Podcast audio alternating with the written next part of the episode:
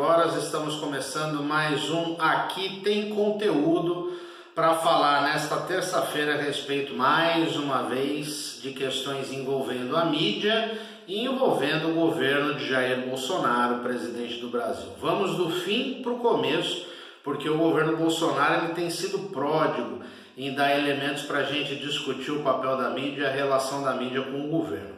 O que nós vamos falar primeiro é a respeito do churrasco que Jair Bolsonaro teria prometido para realizar no último sábado, que foi dia 9 de maio, véspera do Dia das Mães, é, e que depois ele recuou, obviamente porque a repercussão foi a pior possível.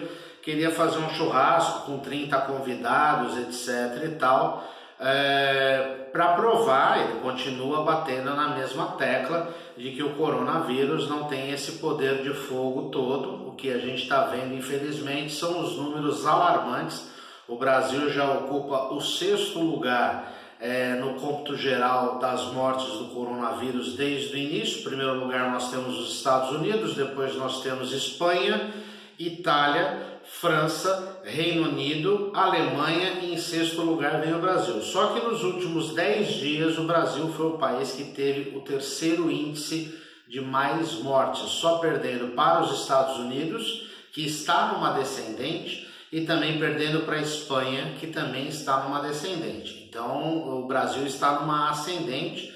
Há estudos aí que foram divulgados na semana passada de que o pico do coronavírus no Brasil deve ocorrer aí em princípio de junho, mas o, o, o fato que nós queremos discutir é a questão de, dos recuos que o Jair Bolsonaro tem cometido e que acaba colocando a população contra a imprensa e colocando de forma é, para os seus apoiadores no papel de vítima.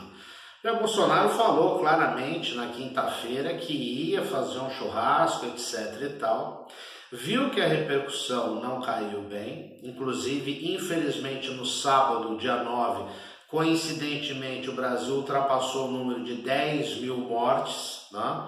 e então realmente isso ia ficar é, pior a emenda do que o soneto. Mesmo assim, ele ainda foi passear de jet ski, tem fotos nos jornais e tudo mais. A imprensa, entendo eu, é, já sabendo que ele usa o, ele usa desse método, desse princípio de jogar um balão de ensaio e depois de voltar para trás, a imprensa teria que ter, ter um, um, um cuidado. Eu sei que é difícil, eu sei que é difícil porque assim Obviamente que os colegas jornalistas que estão lá todos os dias no Palácio da Alvorada, eles não estão lá porque eles querem. Eles não estão lá para serem humilhados, ofendidos, para bate-boca, etc. E tal.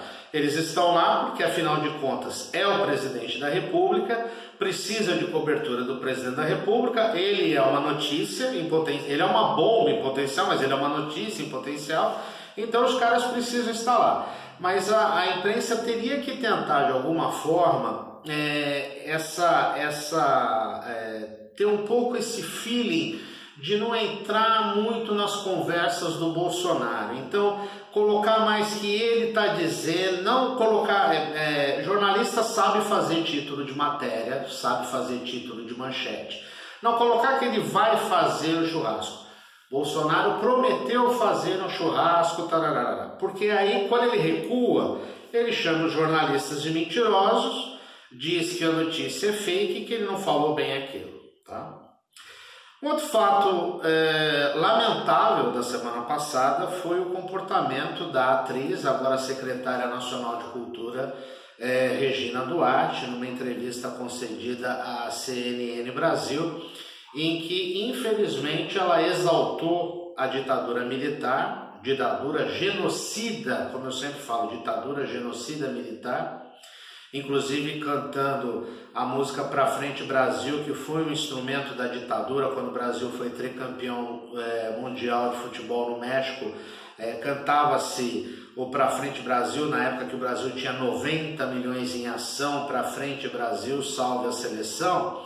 E que esse foi um dos auges da ditadura, porque coincide com a entrada é, no governo é, ditatorial é, militar de Emílio Garrastazu Médici, que foi a parte mais sombria da ditadura militar durante os 21 anos da ditadura militar no Brasil. É, muitos atores, artistas se rebelaram contra, contra a, o comportamento da, da atriz, o comportamento da secretária. Inclusive há um abaixo assinado aí de atores e atrizes famosos, cantores, duplas sertanejas, artistas em geral e tudo mais. Mas o que eu queria colocar é a relação do público, a relação do público com a CNN Brasil. A CNN, para quem não sabe, é uma empresa norte-americana, é uma major norte-americana, uma, é uma empresa de, de mídia, de média, como eles falam. Na verdade é CNN, né, para quem é mais americanista, é a CNN International e que tem agora o CNN Brasil. E que claramente ela tem a sua programação mais voltada para o capital, para o poder financeiro, para a direita. E que para os críticos para os críticos, para os, os, os, os partidários do bolsonarismo, a CNN, depois dessa entrevista com a Regina Duarte e as críticas todas é, que sobraram, porque o próprio jornalista da CNN, cujo nome infelizmente eu não me recordo aqui, é, falou, mas secretário, mas foi a época da ditadura, etc. De repente a CNN virou uma empresa comunista, o que não tem nada a ver. Né? Então, boa parte da grande mídia, nós estamos chegando numa época tão maluca, né? nós estamos vivenciando uma época tão maluca que a CNN, a CNN, né? que é uma das empresas mais americanas, mais capitalistas, é taxada de comunista porque de repente resolve fazer uma entrevista séria, é, não condenando a secretária, mas contrapondo-se àquilo que a secretária falou. Né? Então é preciso também que o público tenha noção de que as coisas não são bem assim como parece, né? O mesmo uma empresa que tem a sua orientação mais à direita, vamos colocar assim, e a mídia no geral, a grande mídia no geral, ela vai ter uma orientação de centro mais à direita do capital, ela depende do capital, muitas vezes ela depende dos anúncios dos governos para sobreviver. Agora, de repente, ela acaba sendo taxada de comunista porque faz uma entrevista dentro dos padrões, uma entrevista séria, em que se contrapôs a secretária. Então, realmente é um período maluco que nós vivemos. E para finalizar, nesta terça-feira, já pedindo mais uma vez para você deixar o seu like, agradecer mais uma vez, o canal está crescendo paulatinamente. Agradecer mais uma vez e pedir o seu like, pedir que você ative o sininho aí para receber todas as nossas programações e compartilhe com os amigos.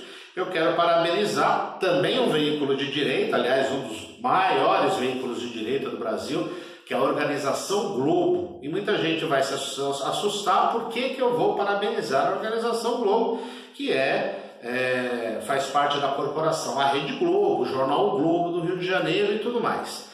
Neste domingo, do último domingo, dia 10, dia das mães, é, o Jornal Globo saiu com uma capa é, no meu entender, histórica, que vai ser um marco, não digo que vai ser um marco na imprensa brasileira, mas é será um marco quando se contar a história do coronavírus, e logicamente que a história do coronavírus ela vai tomar uma proporção assombrosa nos próximos anos, o Globo resolveu é, fazer uma homenagem aos mais de 10 mil mortos pelo coronavírus. Na sua capa, que normalmente se coloca a foto, eles colocam apenas um título central, 10 mil histórias, e coloca todos os nomes que coube, né? Como uma espécie de um, um eles usaram um termo como se fosse um panfleto virtual, o nome de todos os falecidos e colocando assim, fulano de tal, com tal idade, eu vi lá um, por exemplo, que me interessa,